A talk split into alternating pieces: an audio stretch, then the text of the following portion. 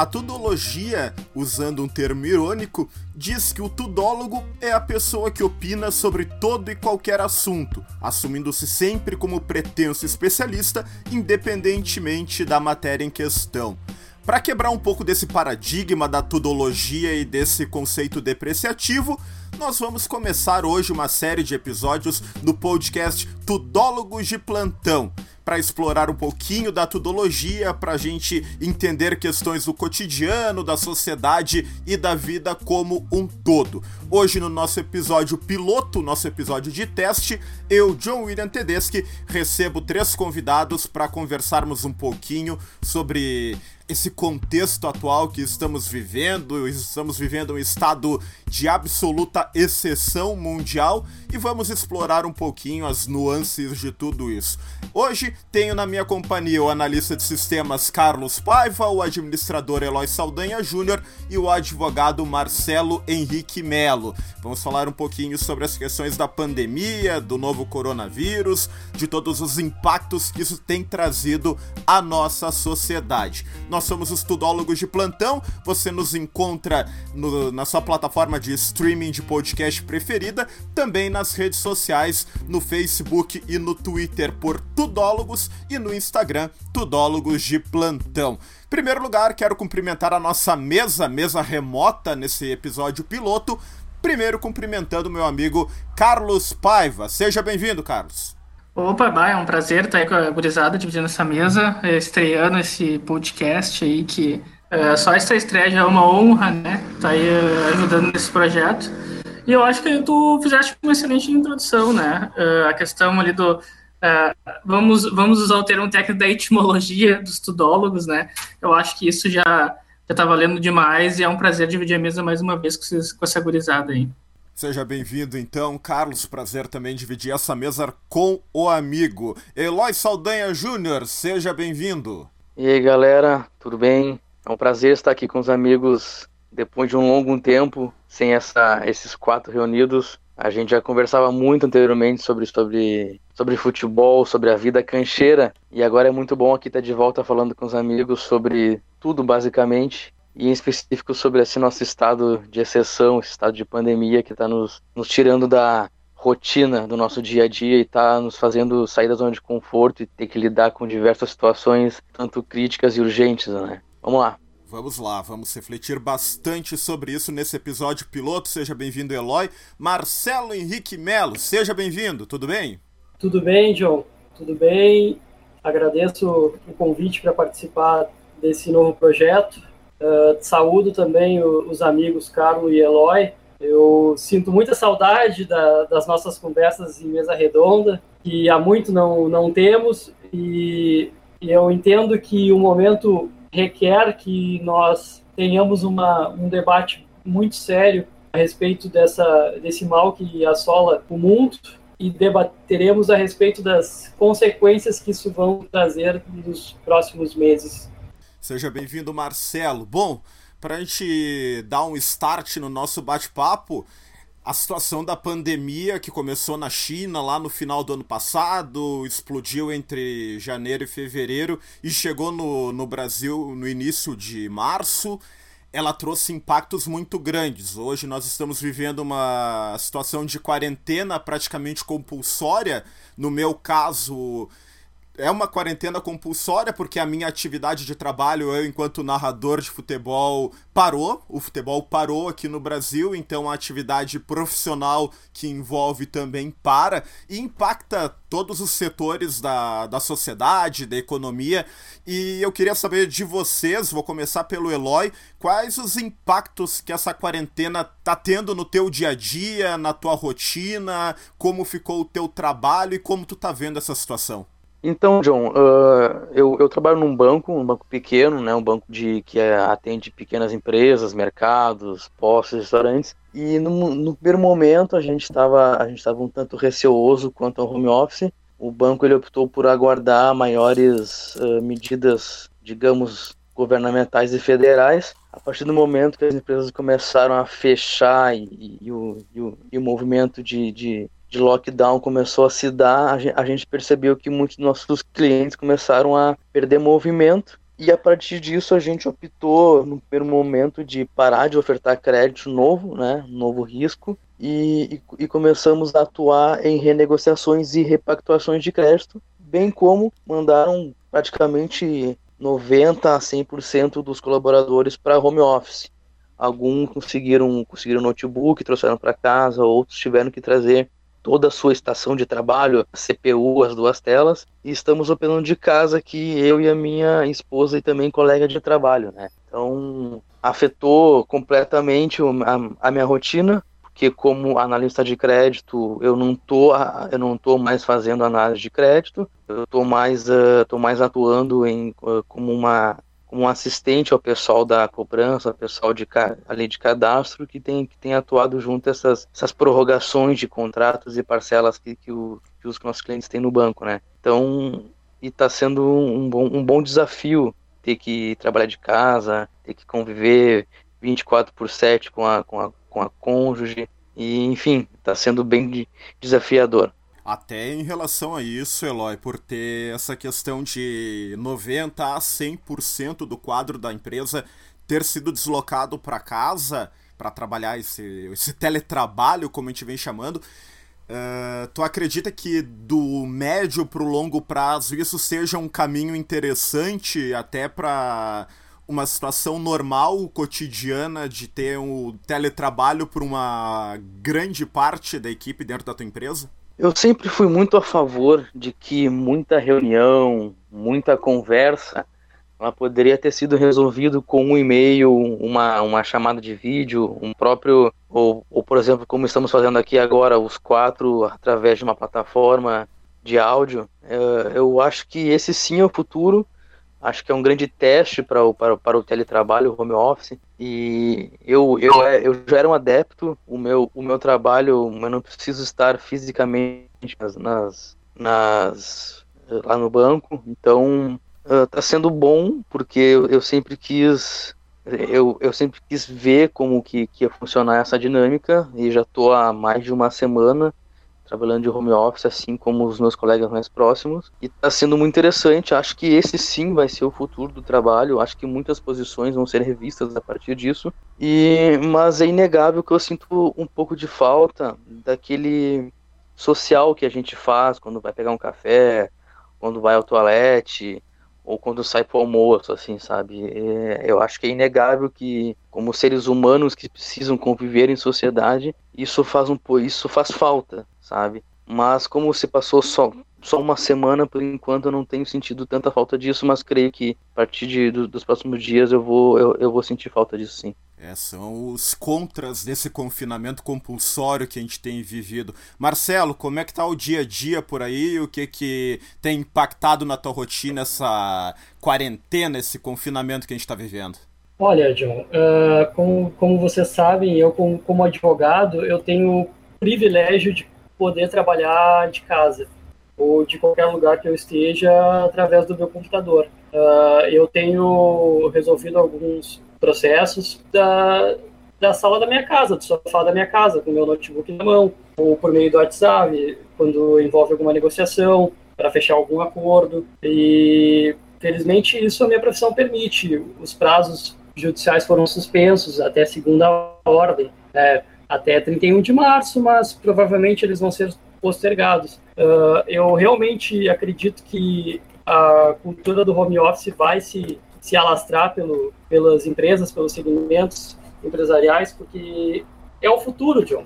Não tem por que você locar um, um prédio para uma empresa com 150, 200 funcionários, se você pode utilizar da própria casa desses funcionários. É claro que faz falta o convívio, o ser humano é habituado a, a conviver em sociedade, mas economicamente isso, isso é muito benéfico. Isso é o futuro, com certeza, não tenho nenhuma dúvida disso. Mas no cotidiano tem, tem sido bem, bem complicado, assim, sabe, John? Uh, conviver, assim, praticamente só com a minha esposa, eu só falo com ela, ou eu falo com, com contatos, colegas por WhatsApp, ou por e-mail, ou por meio dos, dos dos sites dos tribunais. Esse tem sido o meu convívio, esse tem sido a minha rotina nessa, nesses últimos sete, oito dias que eu estou em casa. Basicamente não saí nem para comprar pão, mas é, eu creio que precisamos continuar confinados. Isso não é uma situação que vai se resolver tão fácil.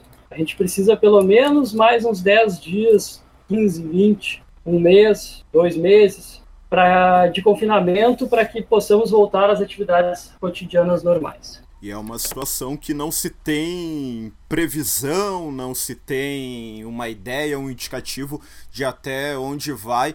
E eu concordo com o Marcelo nessa questão de tu ficar limitado ao contato com as pessoas, né, Marcelo? De tu ter um convívio muito restrito. Falo por mim mesmo, convívio que eu tenho tido é o que tu fala, ir ali comprar um pão, ir no supermercado comprar algo mais básico e também conviver com a família, mas mesmo assim não é a mesma coisa, né?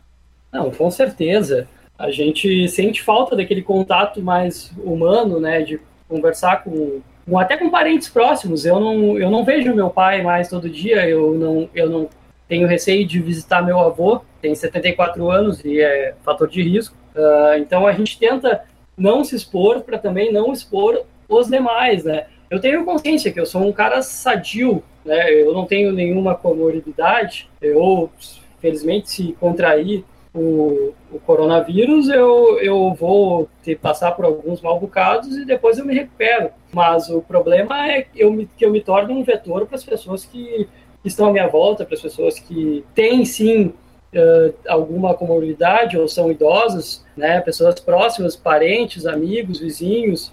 Então, tudo isso a gente tem que pensar. Sem dúvida, Marcelo, sem dúvida. Isso aí a gente. É a consciência, né? Cuidar da gente, cuidar de quem a gente ama. Carlos, como é que tá a rotina por aí? O que, que tem mudado? Muito teletrabalho? Como tá o teu dia a dia? Certo. Uh, eu, particularmente, não mudou tanto assim de 2019 para 20, né? Porque eu já trabalhava via home office, uma empresa americana, agora recentemente uh, troquei, e aí então exigia né, estar presencialmente, mas agora com esse procedimento da pandemia, totalmente trabalhando via home office. E para mim é uma rotina bem uh, costumeira, né? Vamos usar assim esse adjetivo.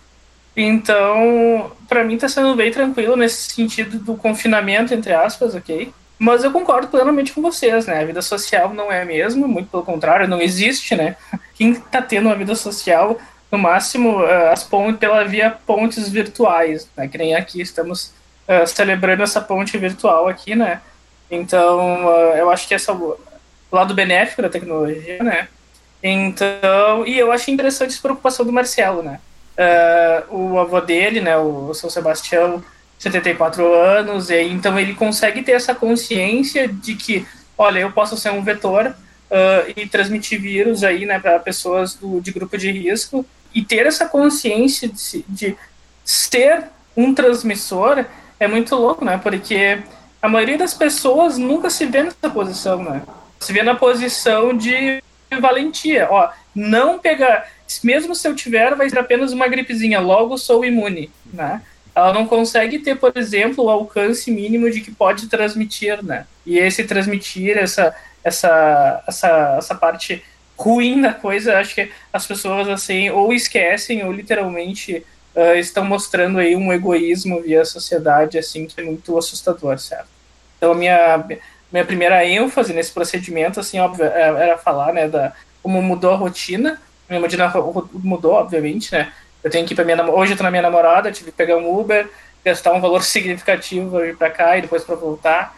Então, tem essas mudanças, não tem futebol, que nem tu mesmo comentaste, a vida social da cidade de Porto Alegre basicamente morreu, né? Tu vai tu vê hoje as ruas estão absolutamente minguando, mas eu acho que é algo em prol de acho não, tenho certeza que é em prol de uma causa aí, né, que se não for combatida terá uma alta letalidade, né? Concordo em gênero, número e grau, e grau contigo, Carlos. E em relação ao futuro, o que vai ser do futuro depois dessa pandemia, depois que tudo acalmar e a gente não sabe se vai ser em abril, em maio, em agosto, em setembro.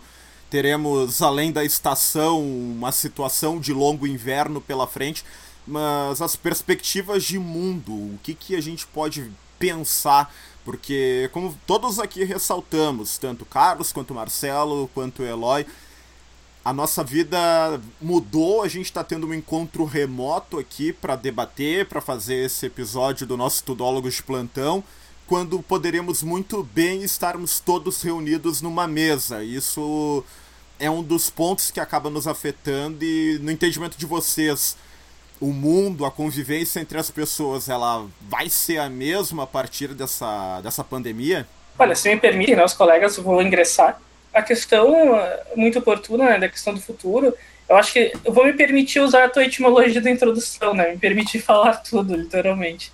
Uh, tem a série lá do Ned Stark, né, do Game of Thrones, que ele fala, né? Winter is coming, né? Eu acho que nunca o inverno será tão tenebroso como nos últimos anos. Não pelo frio, né? Mas por tudo que ele está carregando. Eu acho que uh, a gente só pode prospectar alguma coisa de, de saída, digamos assim, dessa, dessa reclusão, né? Eu acho que é depois do inverno, certo? Então, só para contextualizar, quem for nos ouvir, nós estamos aí no outono, né? Entrada do outono. Então, aqui em Porto Alegre vai chegar aí do inverno. Eu acho que é a partir daí que aí que vai ser o, o ao meu ver, o pico, né? Não sou infectologista, não tenho nenhuma ênfase na área médica, mas pelo que eu leio, pelas literaturas que me cercam, né? Óbvio, busquem sempre informações em fontes confiáveis Uh, eu acredito que o inverno será uh, bem tenebroso e, e, a perspectiva de final dessa, dessa reclusão, ou uma reclusão mais leve, né, que também está sendo cogitado, eu acho que vai ser lá no final do inverno, início da primavera, mas até lá eu acho que uh, poucas vezes né, um, um, personagem de série né, foi tão, uma frase foi tão correta, né, o Winter is coming, e vai ser bem, bem difícil, assim, eu acredito que vai ser bem complicado. Então eu abro aí a também dou oportunidade para os colegas falarem assim, mas eu, eu, eu sou pessimista em relação a, ao que nos aguarda, certo? Nós não temos como ter uma, uma previsão do que vai acontecer aqui a nível, a nível nacional, justamente por causa disso. Porque como a epidemia chegou aqui no final do verão, as pessoas ainda não, não, não estavam andando de transporte coletivo com as janelas todas fechadas, né? então não fica com a casa toda fechada. No verão a gente abre as janelas para arejar. É, a gente tem, tem mais contato, mas mesmo assim, de qualquer forma, a gente está menos sujeito a um contágio do que no inverno. É, normalmente é assim, as pessoas se gripam no, no inverno, né? Porque ficam indo em seus carros com as janelas fechadas, no ônibus quando vai trabalhar com as janelas fechadas, porque está frio e tal. E, e, foi justamente o que a Europa está sofrendo, né? A Europa e os Estados Unidos estão sofrendo mais. Os Estados Unidos é uh, o país, um, junto com a Itália, os países, o país mais afetado, uh, justamente porque é o período de inverno lá, o final do inverno, né? E esse foi o, o, o azar da, da Europa nesse sentido além de ter muitas pessoas de maior idade. E aqui no Brasil a gente ainda não tem como ter essa previsão, justamente porque a gente deu, de, entre aspas, sorte da pandemia ter chegado aqui ainda com tempos mais brancos. Eu acho muito complicado a gente imaginar um, um futuro, mesmo que de curto prazo, principalmente no, no, no, no Brasil, onde a gente tem, tem um presidente, digamos, muito complicado de se, de se lidar onde discursos de, de prefeituras e de, e de estados uh, vão contra o que, o que o governo federal fala. Então é, é, é, bem complicado assim, e, mas eu tenho uma visão muito pessimista, acho que como, como os, os, os, os colegas aqui de mesa, sobre o futuro do Brasil e, e, e principalmente eu que trabalho num banco, eu tenho uma certa visão um pouco mais macroeconômica, assim. Eu fico muito preocupado com a, com a economia do país, que, que vinha razoavelmente bem antes disso, e agora com tudo parado, com tudo fechado, e com e assim que tudo reabrir novamente, eu realmente não sei que cenário esperar após isso tudo, sabe?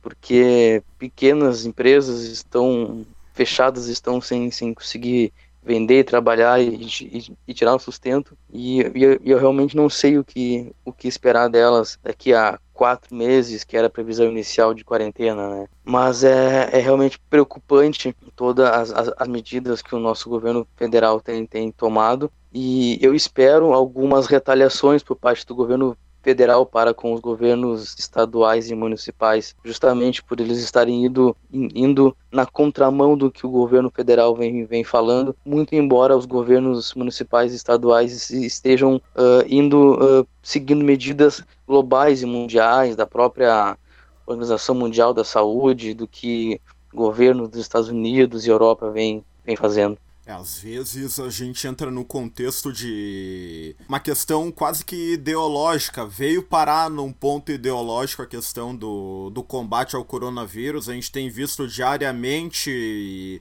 ao longo dessa semana. Hoje a gente está gravando no sábado, dia 28 de março. Na sexta-feira, dia 27, tiveram muitas carretas ao longo do Brasil pedindo que as pessoas voltassem à vida normal, voltassem ao trabalho sendo que as orientações globais, como mencionou o Eloy, elas não não são bem essas, né? Então a gente precisa ter esse, uma reflexão maior para saber o momento certo, que na verdade a gente não vai saber qual é esse momento certo tão cedo, né? E até sobre algumas medidas, o Eloy fala sobre as pequenas, microempresas, o, a Câmara dos Deputados aqui do Brasil, ela tem explorado muito um projeto que auxilia essas é, autônomos, pequenas empresas, desempregados, enfim, para poder dar um suporte e poder manter as pessoas nesse momento de crise. Como é que vocês veem a atuação do essa briga de executivo e legislativo em meio a todo esse caos para poder pelo menos fazer com que o Estado mantenha parte da população que necessita? John, uh, parece que o governo federal está em constante campanha eleitoral. Uh, a gente tem visto nos últimos dias um, um, embate muito forte entre o governador do estado de São Paulo, João Dória, com o atual presidente Jair Bolsonaro, né? E todos, todos, todos, todos, ou praticamente todos os governadores e prefeitos do país é, estão seguindo as, as orientações da Organização Mundial da Saúde e dos especialistas, dos médicos, enfim, do Ministério da Saúde, enquanto que o, a cúpula do governo federal ela vai de vai contra tudo aquilo que está sendo pregado pela, pelas prefeituras e pelos seus governos. Né? É óbvio que o isolamento vai gerar um, um baque muito grande nas contas, na economia. É, isso é isso a gente sabe e, e, e faz parte, vai ter que acontecer. E não tem como a gente uh, trazer um isolamento vertical, que seria isolar apenas as pessoas que são fatores de risco ou as infectadas, uh, e continuar as outras, os demais tendo essa vida normal. Porque nós não acabamos, acaba que não, a gente não detecta todas as pessoas que, que têm o vírus. Até em pesquisa recente, os pesquisadores chegaram à conclusão que gente, o Brasil detecta apenas 11% das pessoas infectadas. Isso é um número muito menor e, com certeza, tem muito mais mortes dos que, do que as atuais 114 divulgadas até o momento. Né? Nós estamos chegando agora, essa noite, a 4 mil infectados, 114 mortes. Com certeza, os números são bem maiores do que esse, né? Então, o isolamento sim faz, é necessário. O governo federal tentou in, in, iniciar uma campanha para que o, o, povo volte às ruas, teve a carreata, é, dá para imaginar mais ou menos quem é que estava com seus belos carros nessa carreata, quem que eles apoiam, qual é a ideia. Mas eu vejo, rapazes, que as atitudes tomadas pelos governadores e pelos prefeitos vão acabar salvando o governo federal, porque o governo federal ele estava desdenhando dessa crise. Ele, o, o, nosso presidente ele chamou a, a, a pandemia de uma gripezinha. E, agora, e quando, quando o Brasil se recuperar, se o Brasil não for um dos mais afetado como a Itália, não for afetado como outros países da Europa, como os Estados Unidos está tá sendo nesse momento, o que vai nos sobrar vai ser a crise na economia crise da economia, o governo federal vai jogar para onde? Para as costas do, dos governantes. Né? Então, eu creio que essas atitudes que estão sendo tomadas agora, esse isolamento que nós estamos passando agora, que nós vamos passar por mais alguns dias ainda, eles ainda podem acabar salvando o governo federal. John, uh, eu acho interessante que nesse momento também algumas discussões que eu sempre quis ver em pauta, tanto nas, nas redes sociais quanto, no, quanto na Câmara de Deputados, no Senado, é algumas, algumas questões de impostos, da, das taxações de grandes fortunas, ou até da retirada dos impostos de alguns de alguns elementos chave nesse momento de pandemia, que são importantes para a saúde, de alguns remédios, de alguns equipamentos de saúde que são que eu, eu, eu nunca consegui entender se são equipamentos uh, importantes à vida, por que, que eles têm de ser taxados? Por que, que tem que colocar um imposto federal, governamental ou municipal sobre, sobre esse ou aquele equipamento ou esse aquele químico que possa vir, possa ser importante, sabe? Então eu, fico muito feliz que, que agora, eu, embora seja uma situação ruim, eu fico feliz que essas discussões de impostos ou de, ou de algumas uh, discussões um tanto mais progressistas ou de esquerda, dentro de muitas aspas, estejam vindo à tona neste, neste momento. Eu, eu concordo absolutamente né, com, com todos, uh, todos os pontos aqui elencados, tanto pelo Marcelo quanto pelo Eloy. A questão da taxação também, né? Porque se uma, por exemplo, o alimento, ele é, tipo assim, absolutamente, ele tem um mínimo de taxação, né? Eu sou meio leigo em relação a isso, mas eu acredito que a cesta básica, ela tem menos impostos, né? Que, por exemplo, outros alimentos que não seriam de cesta básica. Então, a questão de equipamentos, vamos botar aí a questão dos respiradores, que está absolutamente em voga, né? Eu acho que eles são muitos componentes, né? Eu acho que qualquer componente, uma questão é taxado, não estou defendendo a taxação, tá? Mas eu acho que vai além. Eu vou trazer alguns números aqui, né? Uh, um cálculo rápido. O Brasil hoje tem 210, 200, vamos arredondar, 210 milhões de habitantes, tudo bem? Desses 210 milhões, uns vem a ser infectado.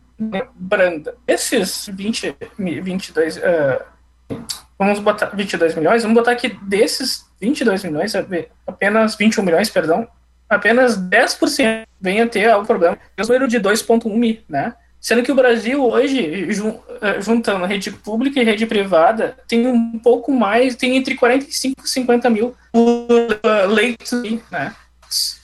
Certo? Para uh, eh, publicações mais sérias, tudo bem? Então aí são números preocupantes, né? E outra, até pela questão de distribuição, né? Eu tenho esse número, mas eu não sei, por exemplo, aonde onde tem uma maior concentração. Será que é aqui no Sudeste? Será que é uh, uh, eu, nós estamos mais no Sul, né? Mas será que não está ali mais em Paraná, São Paulo e, e, e Rio de Janeiro? Então o meu pessimismo vem muito disso, certo? Então, tu vê esses números assim, tu te assusta, e aí tu vê um cara ali de 50 anos me dizendo que tem que voltar, né? Todo mundo trabalhar normal, porque a vida tem que seguir. Eu, eu tenho conhecidos próximos, né? Também autônomos. Uh, motorista de aplicativo tem que voltar, porque senão a gente vai sobreviver do quê? Então, mas eu abro aqui uma outra questão, tá? Um passo atrás, digamos assim. E aí eu, eu até comentei com o John esses tempos algo, algo, algo em relação a isso. Um cara hoje que tem, vamos botar aí, vai, 50 anos, que nasceu no, em 1970, ele não tem uma instrução para entender o que está ocorrendo. Ele nasceu em 70, ele tinha 10 anos em 80. O que, que era a educação em 1980, né? Aí ele fez 18 anos em 1988, aí possivelmente não teve acesso também a, a, ao ensino superior, porque obviamente já não tinha uma base, né? Aí então essa pessoa chega hoje aos 50 anos, independentemente da profissão que venha a ter, ela é honrada, mas eu acho que eu parto do pressuposto que esse tipo de pessoa não tem instrução para entender o problema. Não é um japonês que entende o problema como um todo. Não é um alemão que entende o problema. Tipo, olha, eu tenho que ficar confinado porque eu posso passar. Aí entra e atrela aquilo que eu falei.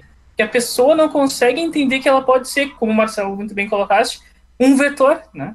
Um transmissor. Então eu acho que a gente tem que passar um pouco atrás, olhar um pouco para trás e ver que a gente não tem essa instrução, logo não tem como tu absorver e entender a atual situação, né? Não, o brasileiro, infelizmente, ele não consegue entender a atual situação. E aí eu vou até um pouco mais, para não me explorar muito, aí tem que ver um amigo ali de ser quatro palas na cidade de baixo dizendo com faixinha ali, eu pago teu salário. Não, né, amigo? Te liga? Então, tu vê que isso não é só na casta mais baixa, digamos assim, né?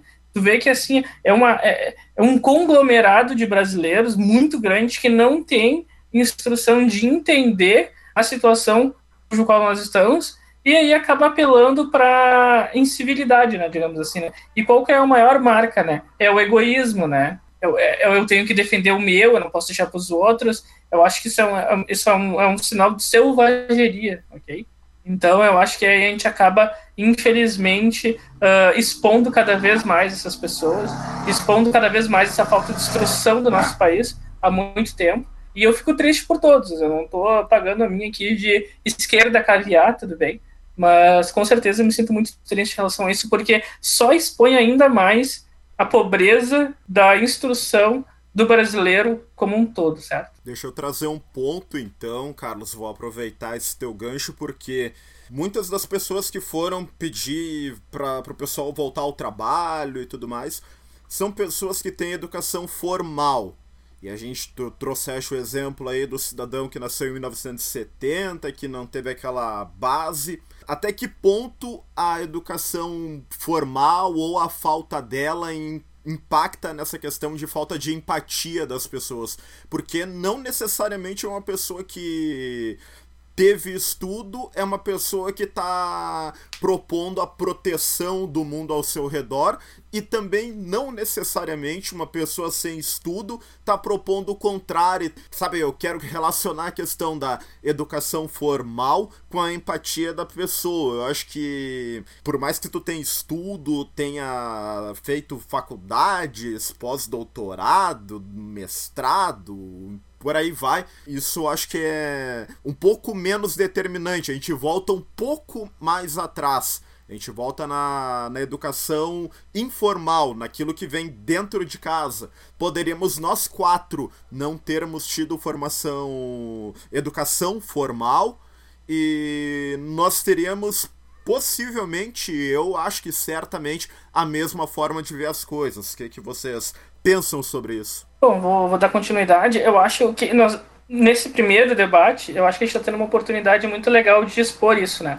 Olha só que rico que está sendo esse debate. A pessoa extremamente doada, né, vamos supor assim, independentemente do grau acadêmico, mas vamos botar assim, a pessoa de berço que teve mais oportunidades, o porquê que ela não tem essa empatia, tudo bem, pelo próximo, e por que que nós pegamos também pessoas que não, ter, não tiveram a mesma instrução, o mesmo túnel, digamos assim, né, na sociedade, né, que saiu de um lugar e chegou em outro, e também não tem essa empatia, né, isso é uma questão muito, muito, muito interessante, muito interessante, porque eu vejo pessoas assim também sem instrução alguma que quer voltar a trabalhar. Mas a, a minha questão é o seguinte, aí a gente vai para um outro ponto e vamos manter esses dois parâmetros, tá? Tanto um quanto o outro é a questão econômica, correto? Por exemplo, uma pessoa ali do Partenon que quer voltar a trabalhar, é ambulante ou enfim trabalha uh, como motorista de aplicativo, não importa, a profissão que minha gente não está uh, entrando nesse mérito.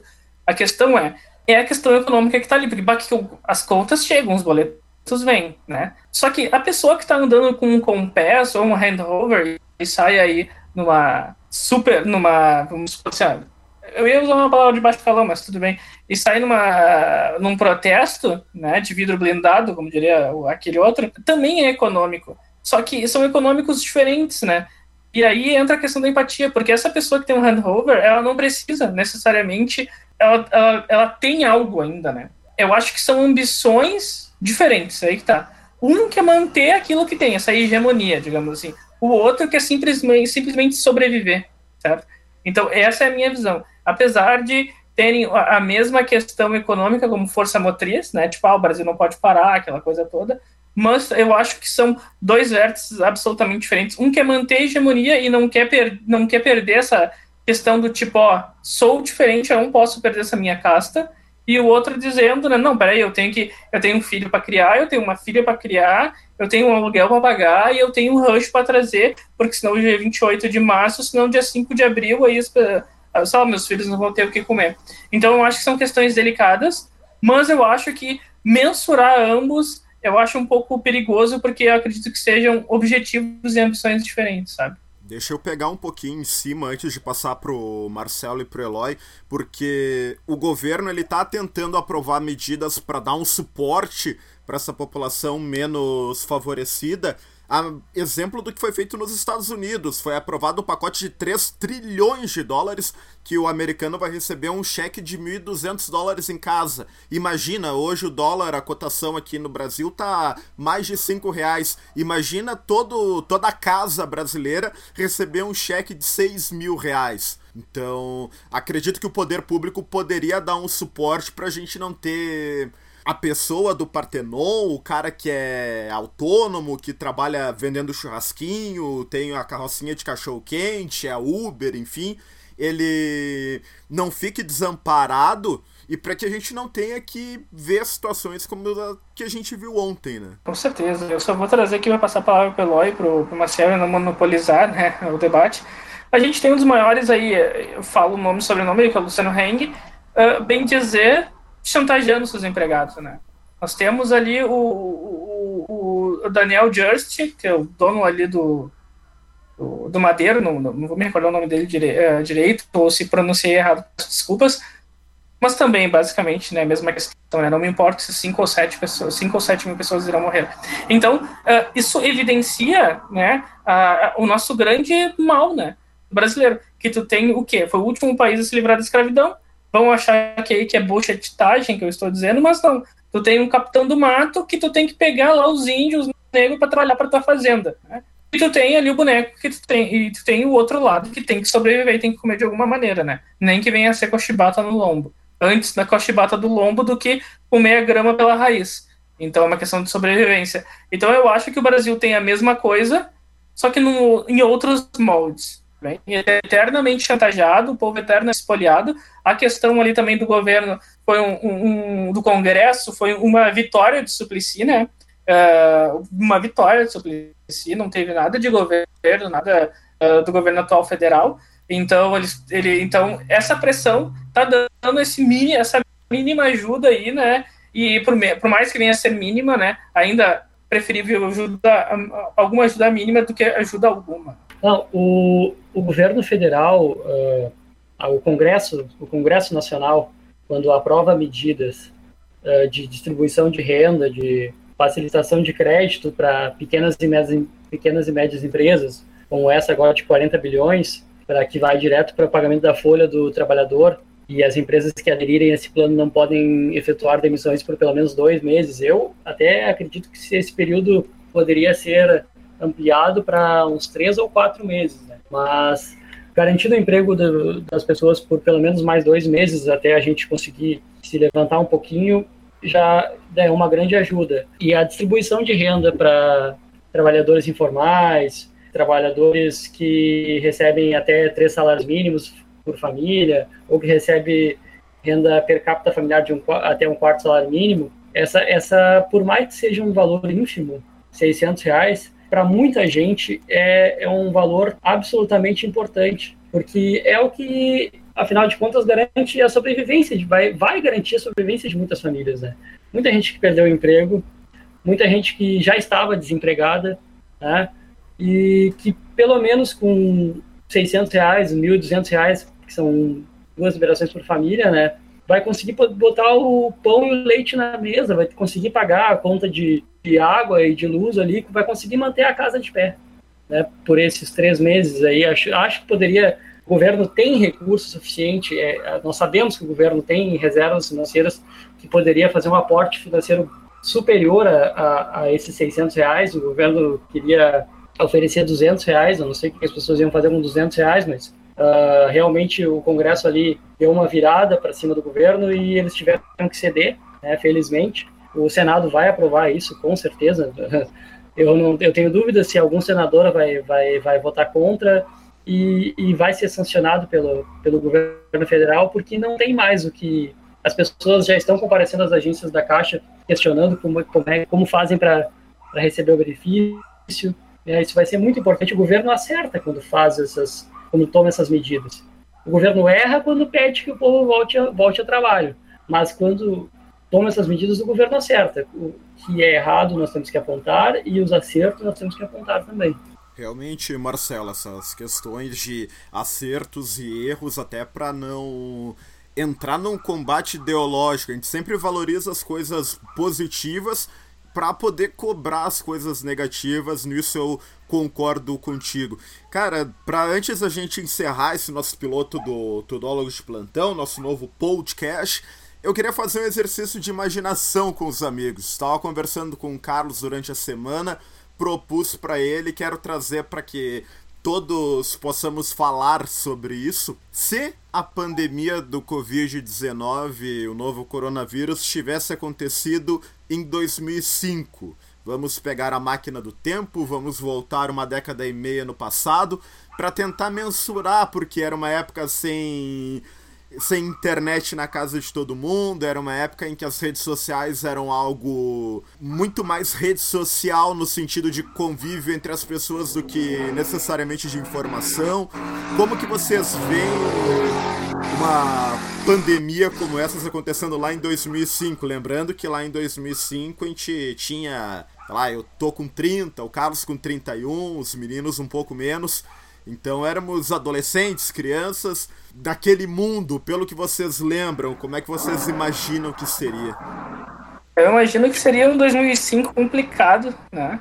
Uh, porque sem internet, realmente, a internet que nós temos hoje, né? Realmente seria muito difícil aí. Bom, estamos tendo aí alguns pontos. Algum, a internet tem receio de entrar em colapso, né? Se todo mundo entrar independentemente, né? De simplesmente parar. Eu sinto isso.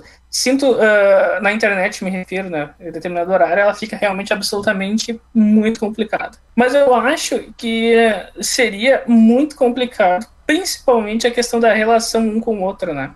Porque hoje tu dá um WhatsApp, bom, tu fala lá com o boneco que tá no interior, tu fala lá com a, Uh, com o pessoal que está em Cachoeirinha, que é o meu caso, dos meus irmãos, tu fala, enfim, a comunicação em 2020 ela é absolutamente superior e, e democrática em relação à educação, de, à comunicação de 2005, né? Nem todo mundo tinha um celular, nem todo mundo tinha um meio de se comunicar um com o outro, certo? Então eu acho que seria muito mais entediante.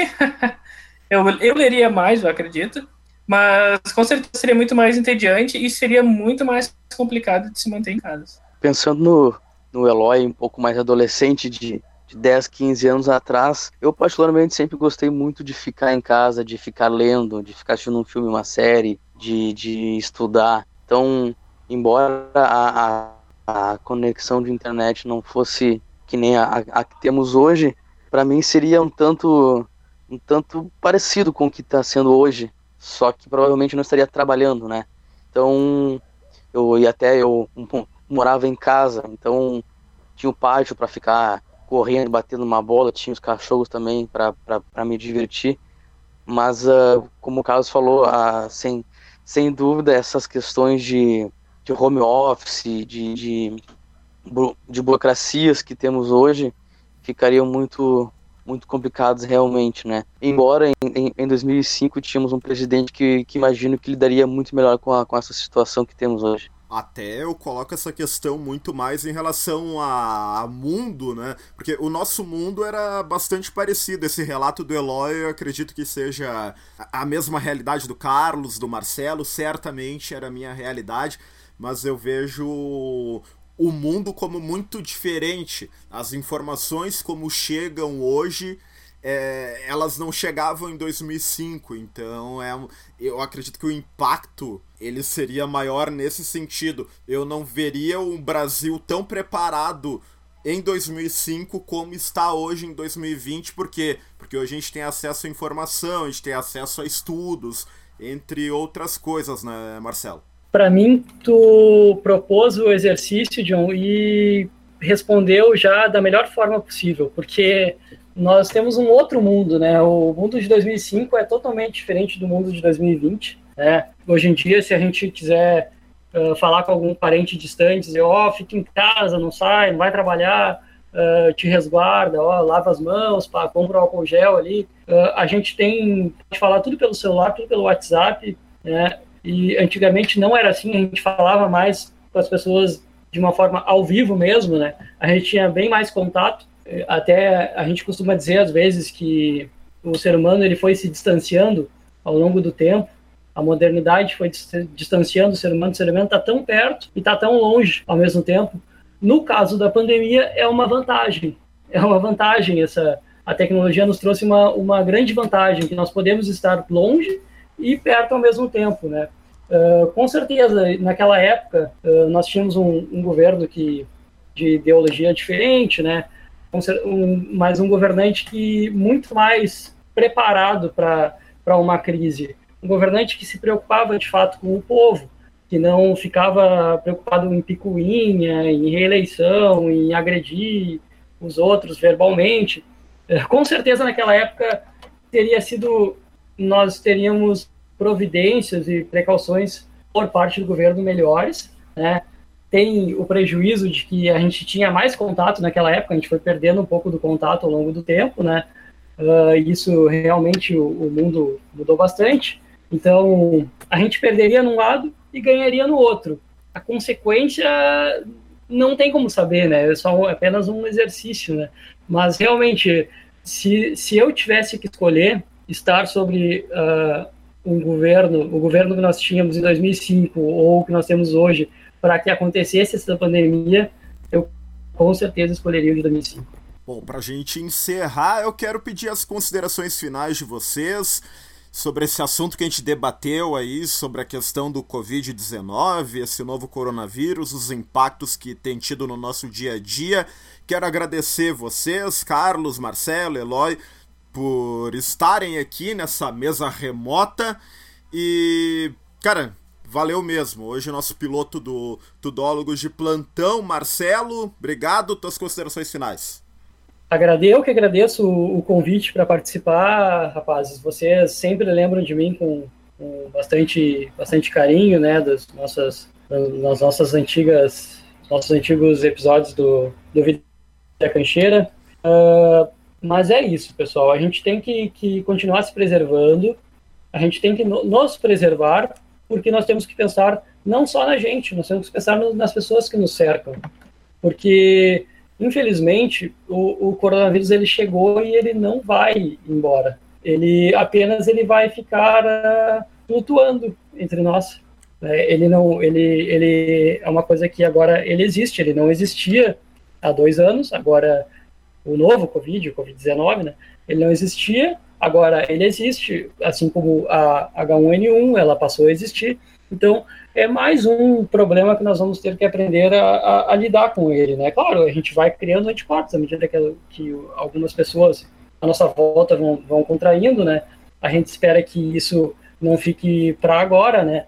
Uh, mas as, as precauções vão, vão ter que ficar, porque não, não é só no momento que a gente está vivendo uma pandemia que a gente deve higienizar sempre as mãos, que a gente deve estar tá sempre, tem sempre um álcool gel do lado, que a gente deve ter algum, algum cuidado quando vai conversar com, com alguém, né? Que a gente tem que, quando espirrar, colocar o braço na frente. Não é só nesses momentos, isso aí a gente tem que levar para a vida, né? Isso é, um, isso é um legado que fica. A, a, a crise, ela sempre traz um, traz um legado bom. Então, a gente, além de, apesar disso, a gente tem que saber tirar uh, o positivo, né, do, do, dessa, dessa pandemia. Mas é isso aí, gente. Vamos continuar se cuidando, vamos continuar em quarentena. Espero poder falar com vocês muito em breve e agradeço a participação. Obrigado, Marcelo. Eloy, tuas considerações? Galera, uh, espero que tenham gostado do papo. Eu gostei muito aqui de estar, de estar junto dos amigos, mesmo que de forma virtual. Estou vendo aqui a carinha de todos com, com, com um grande sorriso. É, é, é, bom ver isso. E eu queria deixar pelo menos uma, uma mensagem positiva embora toda a situação e tudo que a gente conversou aqui, que tudo passa, tudo é passageiro, a gente vai dar volta por cima disso. Uh, se tu achar que tá difícil, para, respira, toma um tempo, toma uma água. Uh, não tá fácil para todo mundo. Tenha paciência com a pessoa que está dividindo a quarentena com você, para ela também não tá fácil. Se for necessário, faça um exercício de 10, 15 segundos e respira só presta atenção na respiração que tudo vai dar certo. Pare e pensa em quantas vezes tu pensou que tu não aguentava mais, que tu já estava de saco cheio.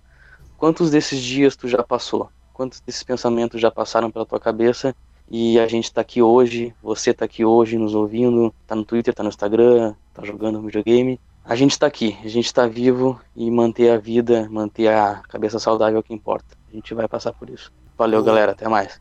Boa, Eloy. Boa, cara. Essa mensagem é muito importante. A gente precisa cuidar, além da nossa saúde, cuidar da nossa cabeça, porque é um período muito complicado e, claro, os nossos seguidores podem contar com a gente. Valeu, Eloy. Carlos, considerações finais, meu amigo. Bom, mais uma vez foi um prazer enorme estar aqui com vocês. Assim, eu adoro esse tipo de, de processo, assim, se reunir, conversar.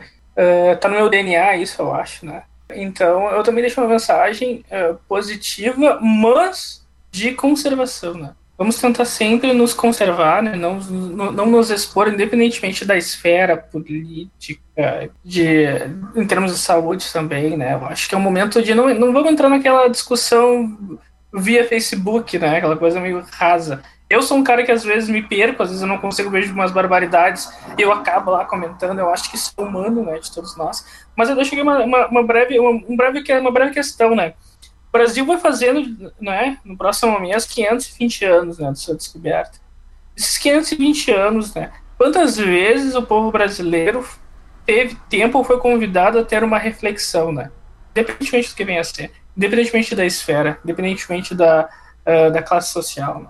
Uh, eu, e como o Marcelo comentou, né, a gente tem que tentar tirar um lado positivo, né? Eu acho que o lado positivo de toda essa crise, essa pandemia, é o ponto de reflexão. Vamos refletir, né? Eu parto do pressuposto que o povo brasileiro nunca teve tempo né, para reflexão. Então, eu acredito que a, partir dessa reflexão nós possamos aí, né, não nos expor e enfim, cada um, né, cada, cada cabeça tem sua ascendência, digamos assim, né, e que sejamos honestos nessa reflexão e que, como a Eloy falou, tudo, tudo passa. Então, tu, você vai ter uma, vai ter um novo esplendor, vai ter um novo amanhã. Então, eu convido a todos a refletir, certo? Então, essa é a minha mensagem, John. Essa é a minha mensagem para a mesa e para todos aí que nos ouvirem. Obrigado, Carlos. Também deixa uma mensagem de força, positividade, boas energias, porque é um período complicado, a gente não sabe até quando vai durar, mas a gente está aqui, a gente vai propor debates para levar um pouquinho da vida de cada um, de como está sendo esse processo. Mais adiante, quando tudo passar, a gente vai abordando outras coisas aqui no Tudólogos e a gente vai seguindo a vida. A vida precisa seguir, todos em casa, a gente quem pode, quem tem esse privilégio de poder se preservar de uma forma de uma forma melhor em relação aos outros, vi que é um momento que a gente não pode sobrecarregar sistemas de saúde, sistemas de transporte, sistemas de logística, quem trabalha nessas áreas e faz um serviço muito importante para nós precisa que a gente dê essa força para eles, é muito mais importante do que ir na sacada do nosso quarto aplaudir. A ação efetiva, ela é importante também. Voltamos numa próxima oportunidade. Hoje, nosso episódio piloto, este, o nosso episódio piloto do Tudólogos de Plantão. Siga nossas redes sociais, compartilhe o nosso conteúdo e voltamos a nos encontrar. Um abraço.